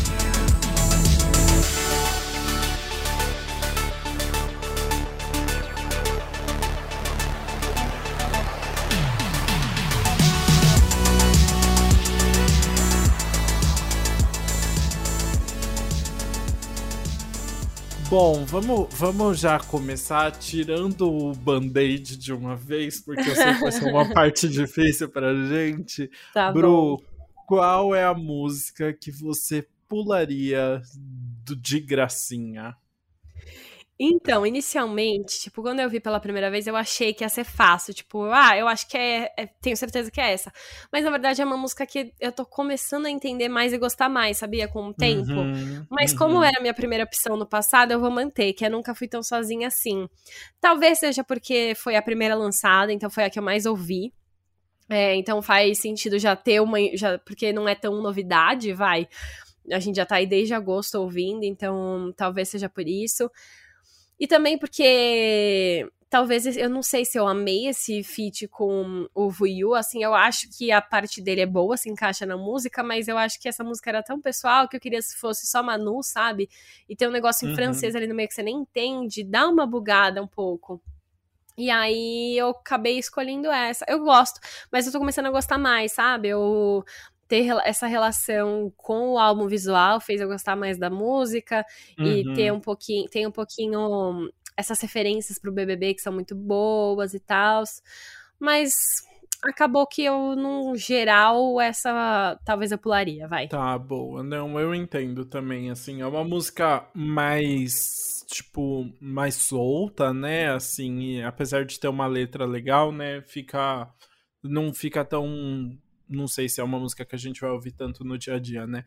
É, uhum. A música que, que eu pularia é subversiva, sabia? Assim, tipo, dentro do é. contexto do álbum, sim. Por causa da letra, sabia? Uma música que eu acho mais mais simples comparada às outras, assim. Eu acho que a, a Manu tá, traz, trouxe umas músicas tão de gente que tá numa terapia boa, menina que, tem, que encontrou o terapeuta certo, sabe? Trazendo umas, um, umas nuances tão legais, assim, sabe? Deixando, mostrando, tipo, uma complexidade tão legal nas relações dela, em como ela vê a carreira, em tudo. E aí, nessa faixa, eu acho mais. me lembra muito uma uma Manu de, de álbuns anteriores, assim, que fica mais brincando com essa ideia de tipo, ah, eu sou madura, mas nem tanto assim, sabe, e tal. Mas eu uhum. não acho tão, tão interessante, assim, como as outras. Eu acho que acaba ficando um pouco mais superficial, sabe? Justo, eu entendo. É, eu gosto porque traz um pouquinho dessa Manu antiga que eu que eu ouvia, mas eu entendo que no contexto desse álbum ela se, se é um pouco mais deslocada e, e, até por isso nem fez tanta falta no álbum visual, né? Foi uma boa uhum. escolha de trazer como single antes, porque ela é bem comercial, mas tem essa, esse destaque. Então eu entendo também. Isso aí. Agora vamos falar da música que a gente vai deixar no repeat? Não, então vamos, porque a gente tá muito sintonizado, eu acho também. Eu uhum. vou começar pra gente seguir a ordem do álbum, tá? Uhum. Porque eu vou começar falando então de Não Te Vejo Meu. Essa foi minha música favorita. Assim entre que... parênteses. É, entre parênteses. Assim que a Manu uhum. postou as prévias no Insta, quando ela tava divulgando a tracklist, eu ouvi e falei, putz, alto potencial de ser minha música favorita. E eu ouvi, eu falei, Olha. nossa, é.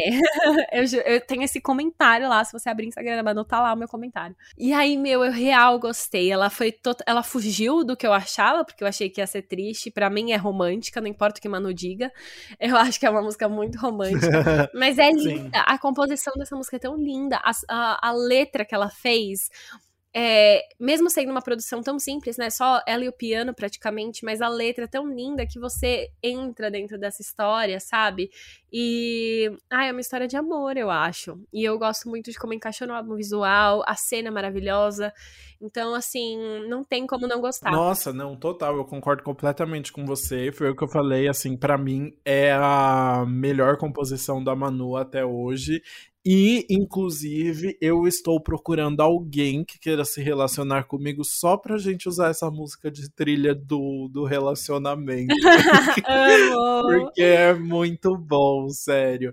Mas eu vou falar de outra que a gente gostou muito aqui, e é que foi Bossa Nossa a gente e a Manu, né? A gente é a nossa é. grande amiga Manu, nossa favorita. Ai, realmente, Bossa Nossa é muito boa, assim, tipo, tem a ironia que eu sempre ressalto em qualquer música, que eu gosto muito, mas também tem é uma letra divertida, esperta, com várias referências não só sobre a carreira da Manu, mas também sobre a música brasileira e essa questão de da gente da gente criticar muito o que é nosso também, né, o que é brasileiro e, e, a dificuldade que a gente tem de apoiar a música que a gente faz aqui, né? Então, realmente eu acho tudo muito divertido assim, acho que ela tá cantando bem e nossa, a composição é muito divertida, de verdade, eu gostei muito. E é legal, né, ao mesmo tempo que traz essas referências da bossa nova, é uma música muito pop, né? Uma instrumentação gigantesca, assim, com vários elementos, o que, que deixa bem legal também. Amei! Então agora acho que a gente já pode, então, falar sobre o álbum e o álbum visual. A gente pode juntar um pouco desses dois, como eles se relacionam, como impactou, analisando tudo que a gente já conhece de Manu. Bom, vamos começar então aqui. Eu vou começar falando que a Manu falou que queria fazer o álbum dos sonhos dela, né?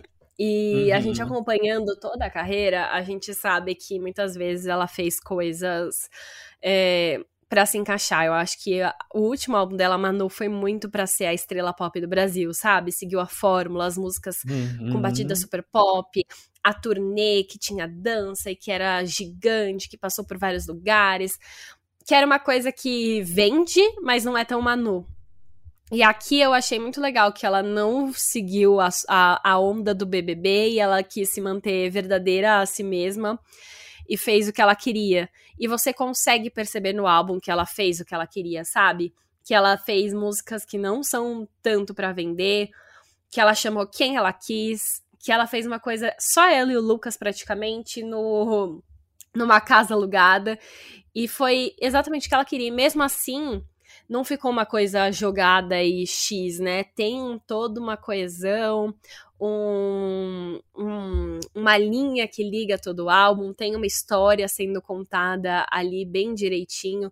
Eu gosto muito das influências que ela trouxe, a gente tem muitas influências brasileiras aí no meio, né? Um pop que não é tão não é tão mainstream, é um pop que tem muitas influências misturadas, não segue um padrãozinho de produção, tem vários elementos novos e diferentes, tem uns áudios aí no meio, tem umas uns talheres batendo, tem eco de água, é, então tem muitas coisas, eles não foram no óbvio, sabe? Isso eu acho que só acrescenta. E aí você percebe mais ainda como é um álbum que se conecta e que conta a história no álbum visual, né? Foi uma história ali tão bem pensada que acrescenta alguma coisa, você assiste e não vê o tempo passando, não são só clipes jogados ali e você, ah, crie sua interpretação. Tem uma história, né? Ela criou um universo para aquilo, é, criou personagens que se conectam e que contam o seu momento e fez as músicas se conectarem muito bem de uma forma artística muito bonita. Então, assim, como fã, fui muito abastecida. ah, não, esse final foi maravilhoso. Meu, eu fui anotando tudo que eu queria falar, porque eu tá muito difícil realmente de organizar o pensamento do episódio de hoje, porque eu acho que mistura, quando mistura mais pessoal, quando você não consegue olhar tão, tipo, friamente a carreira do artista, assim, né, quando você se sente mais próximo. É... Mas eu concordo muito com o que você falou tudo, assim, muito real. E é, é, muito engraçado pensar na trajetória, assim, né? Pegando a trajetória mais recente da Manu. A gente está falando de basicamente quatro anos, desde o Manu, que foi o último álbum dela, e que era esse álbum completamente pop, que ela fez uma turnê com coreografia no palco, né? E mesmo no, pensando numa questão muito mais recente, é, ano passado, o último lançamento da Manu foi Deve Ser Horrível Dormir, Dormir Sem Mim, que já trazia um pouco esse questionamento dela, mas de uma forma completamente de, ao contrário, assim. Porque em Deve Ser Horrível Dormir Sem Mim, no clipe, ou, ou a música é algo bem popzão, assim, né? E ela bem, tipo, sabendo que é uma verdadeira gostosa e que com certeza tá sendo uma tragédia pro boy que, que não tá mais com ela. Mas é, no clipe, nesse clipe de 10 minutos, ela fazia toda uma brincadeira, uma metalinguagem ali de como ser uma, uma, uma artista de sucesso, uma artista pop de verdade, por isso precisava ter um clipe, por isso precisava ser sensual e por isso precisava do fit, lá lá lá.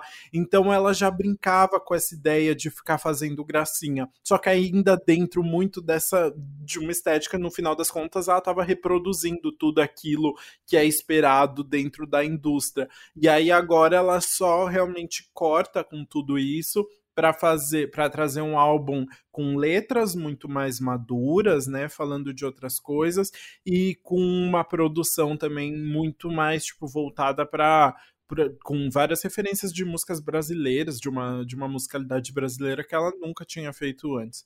E isso é legal porque eu acho que precisa de muita confiança para isso, porque a Manu ela sofre, ela sofre da, da síndrome da, da estrelatinha, assim, né?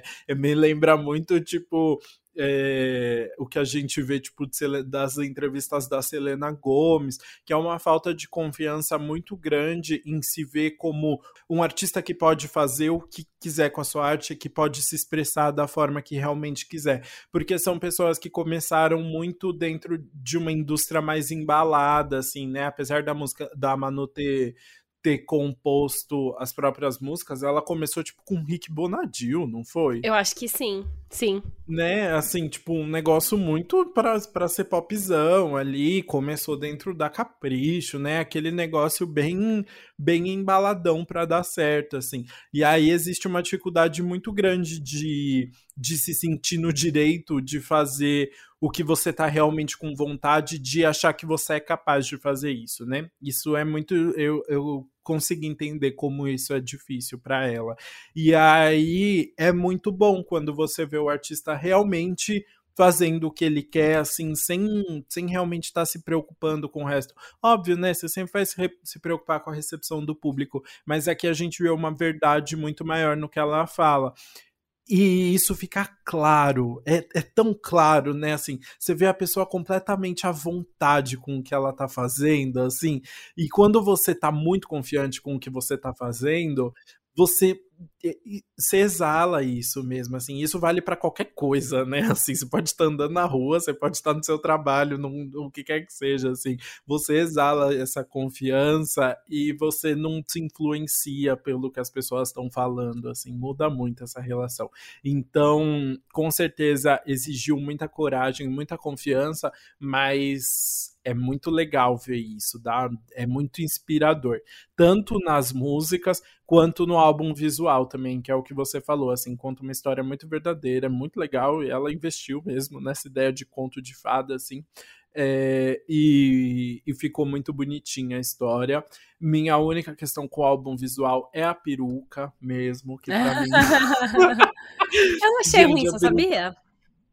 Eu, eu gosto da peruca em todos os momentos, menos em Não Te Vejo Meu. Em Não Te Vejo Meu, que ela tá dançando com, com o Ícaro meio que num pátio, assim, Isso. né? E o cabelo dela tá solto, ah, tá. tá? A peruca é. tá solta. Porque ah, nas não, outras é, cenas a, a peruca, peruca tá. Toquezinho. Isso, na trancinha, assim. Na hora que a peruca tá solta, não, não rola, gente. Não rolou muito bem. Mas tirando. Mas aí depois ela tirou a peruca também e ficou ótimo. Deu tudo certo.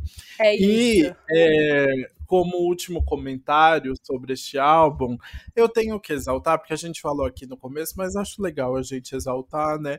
porque a gente falou tanto de, de gostar da Manu e de conversar sobre a Manu e tal, e a Manu realmente foi muito importante para nossa amizade, né? A gente começou oh. A, no, tipo, no primeiro que trabalho que a gente foi fazer, foi alguma coisa assim, né? A gente foi fazer um trabalho da faculdade e acabou emendando esse trabalho da faculdade num pocket show que a Manu uh -huh. tava fazendo na Paulista para Forever uh -huh. 21. E aí, a partir daí, a gente não se desgrudou mais. E foi em todos os shows da Manu juntos, acho, desde então, né? Sim. Acho que não teve nem. A gente foi na turnê do Manu e a gente foi. O meu último show, não sei se foi o seu, mas o meu último show foi. antes da pandemia foi Manu Gavassi em dezembro, o lá no. Também naquela turnê que ela fez que era super intimista, que mostrava o passado, uhum. as músicas antigas dela e também as atuais. E foi muito Exatamente. incrível. Exatamente. Exatamente. E aí foi muito doido, porque pensa quem que você ia encontrar no curso de jornalismo da ECA, Uhum. USP, que também ia gostar Exato. nesse nível de Manu Gavassi, assim, sabe? Foi uma Exato. coisa de outras vidas. De outras vidas. Há 3 mil anos, eu diria. Até Como diria a Gavassi. Então, isso, realmente, sabe? é muito especial. E aí depois a gente começa a trabalhar junto. Aí Bruna entrevista a Manu pela primeira vez, pede pra gravar um vídeo pra mim. Vídeo pra você. E aí, assim, essa amizade do pop. Aí depois eu entrevisto ela per- pela terceira vez na Abril. Você tava na Abril, você veio, a gente tirou foto juntos. Exatamente, a gente tem nossa primeira fotinho juntos com a Manu. Ai, assim seguiu, amiga. E aí depois você foi em after party dela. Aí depois você fez, fez entrevista com ela na época da MTV. A É gente, verdade. a gente sempre se une, assim, de um modo ou de outro, né? Então, muito obrigado, Manu Gavassi, por unir a gente. Muito obrigado, amiga, por me unir nessa loucura, me sentir, é, me sentir bem sendo Gavassi, sempre poder comentar tudo com Hum. você e criando esse podcast inteiro só pra fazer esse episódio. Esse é o último episódio do porque, não- porque agora não tem mais sentido. A gente só queria falar da Manu Ai, que Gavassi o tempo todo. Não, mas ai, foi muito incrível, sério. Eu amei também a gente fazer essa homenagem aqui no final, porque é justíssimo, né? Beijo, Manu, se Sim. você ouvir em algum momento. Mentira. Inclusive, é... ai, você quer deixar registrado aqui seus comentários sobre como foi encontrar Manu durante o Gracinha, a experiência Gracinha, não foi, foi Gracinha Experience? Não, era experiência foi- gracinha.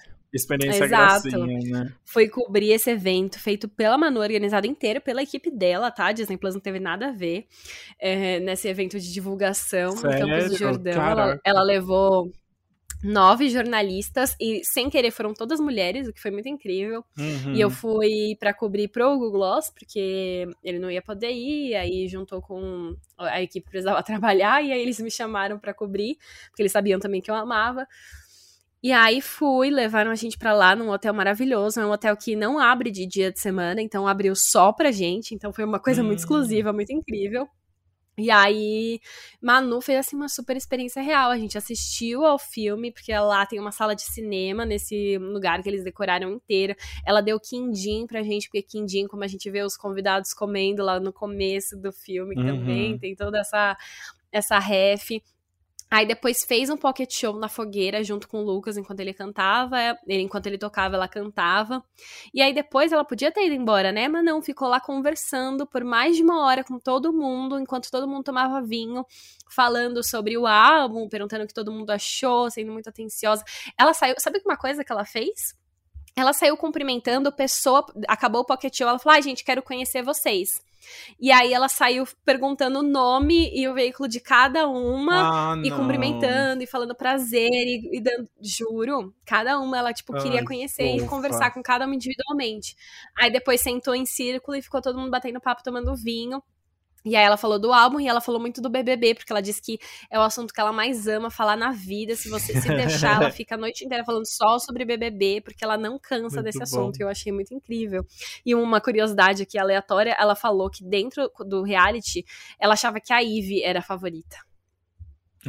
Nossa, sério? Que loucura. Nossa. Juro. Chutou Muito nada a ver, né? Nossa. Longíssimo. Ela comentou alguma coisa sobre o Quindim? Tipo, se tinha um significado especial pra ela durante o? Não, mas eu pesquisei e o quindim se tornou o quindim que a gente conhece hoje. Era um doce português, mas que eles Hum. usavam um outro ingrediente que não tinha no Brasil. E aí aqui no Brasil as escravas que adaptaram colocando coco. E aí- Ah, entendi. E o, esse, isso de escravidão tem um grande impacto, né? Ela escolheu fazer em Ouro Preto, só que Ouro Preto era uma cidade muito escravocrata. E Uhum. aí ela quis é, refazer essa história, colocando Uhum. o casal governante da cidade no filme dela como é, um casal negro, né? Uhum. Então eles são a realeza, eles sentam no teatro no lugar que era res- reservado só pro Dom Pedro naquela época. E é o lugar que ela mostra que eles estão Hum, sentados. Então ela quis trazer isso muito claro é, no no, no filme, né? E ela quis e tra trazer, claro, um elenco super diverso, né? A gente vê tem tudo uhum. no, no, elenco, isso é muito incrível. E ela falou que era o mínimo que ela podia fazer e era um modo dela conseguir colocar Ouro Preto sem. É, mas mudando um pouco a história, né? Faz, trazendo uma história Nossa. mais justa. E ela disse que o quindim foi um doce que ela pensou, assim, para fingir que as pessoas comiam e entravam nesse mundo, vai. E aí ela falou, vamos é, colocar o quindim. É, então, Mas se você pensa, tem uma história com a escravidão também. Então talvez tenha isso, tipo, ah, ó, vamos comer o quindim, é um doce da, que foi ali daquela época, acabou surgindo, mas vamos ressignificar isso. Então... E pode ser. Ela falou só que foi uma coisa para entrar no mundo, mas faz muito sentido. Nossa, não, achei muito legal. Porque é isso, quando eu vi, eu pensei, tem a cara meio que aquelas experiências tipo de, de culto, assim, né? Todo mundo tomando tipo um psicotrópico junto, é. né? Alguma coisa. E aí, e ao mesmo tempo, então, muito legal essa história. E ao mesmo tempo tem isso, né? De ser um doce tradicional brasileiro num disco também que ela quer exaltar bastante o que é brasileiro, o que é a bossa nossa, né? Então, isso. achei muito, muito legal. Gostei muito da dessa reflexão arrasou. É, acho que é isso, então. Assim concluímos todos os nossos comentários sobre Gracinha. Amo que a gente vai fazer um episódio quase do tamanho da Taylor Swift, que tinha 30 faixas, para falar de nove. Mas assim, terminamos então de falar sobre Gracinha e a gente pode ir pro nosso quadro anti-single do Que Mal Acompanhado. Tudo.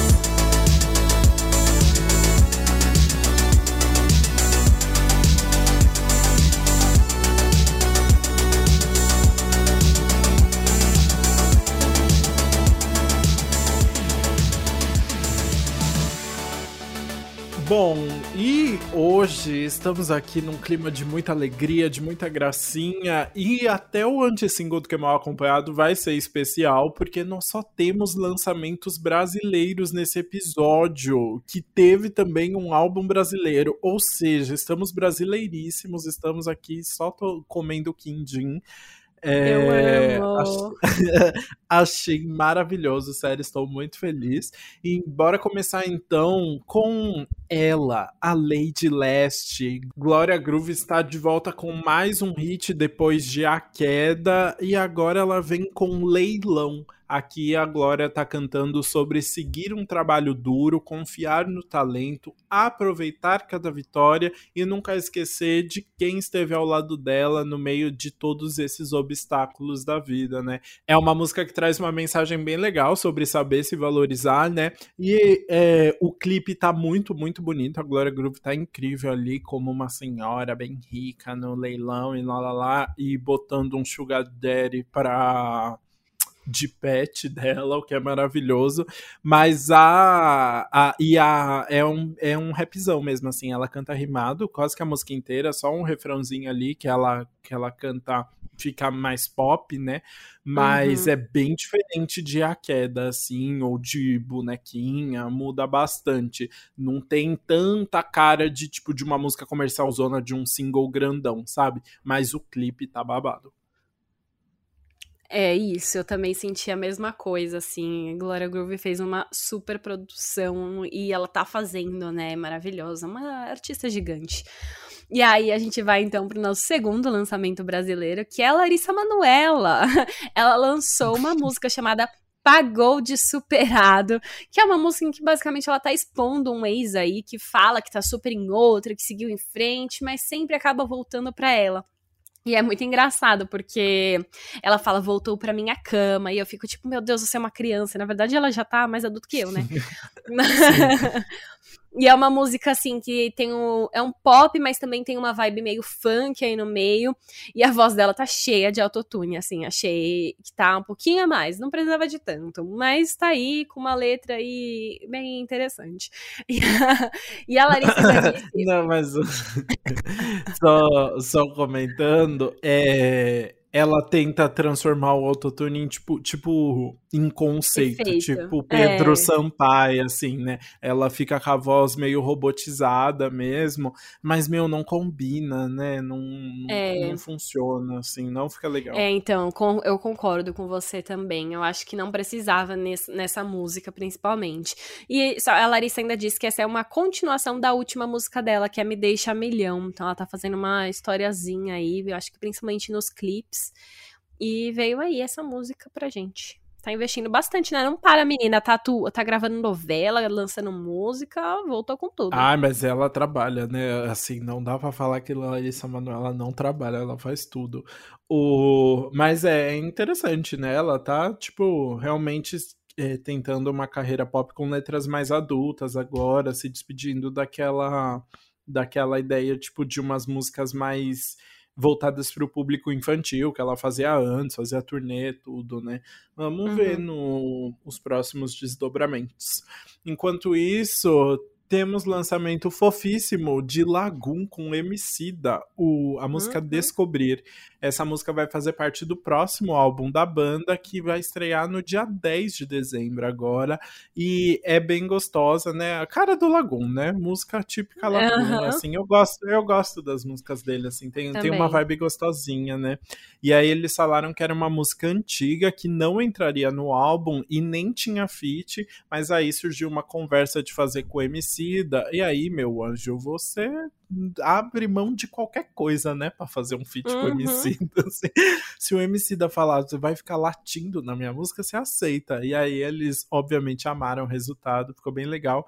E o clipe tem uma gravação do tio Wilson ainda, o baterista que faleceu no final do ano passado. Ficou de homenagem aí, bem bonitinho. Ai, sim, foi muito fofo mesmo. E é isso, assim terminamos mais um episódio do Antes Pop do que Nunca, um episódio mais que especial aqui. Muito obrigado para quem ouviu até o final e vamos continuar essa conversa nas nossas redes sociais, Antes Pop do que Nunca no Instagram e no TikTok e Antes Pop Podcast no Twitter. Compartilha com os amigos, marca a gente nos stories e, e é isso, digam o que vocês acharam. É isso. Também ouça nossa playlist, Antes Pop do que Nunca playlist no Spotify, com lançamentos aí, músicas que estão bombando pra você ficar de olho.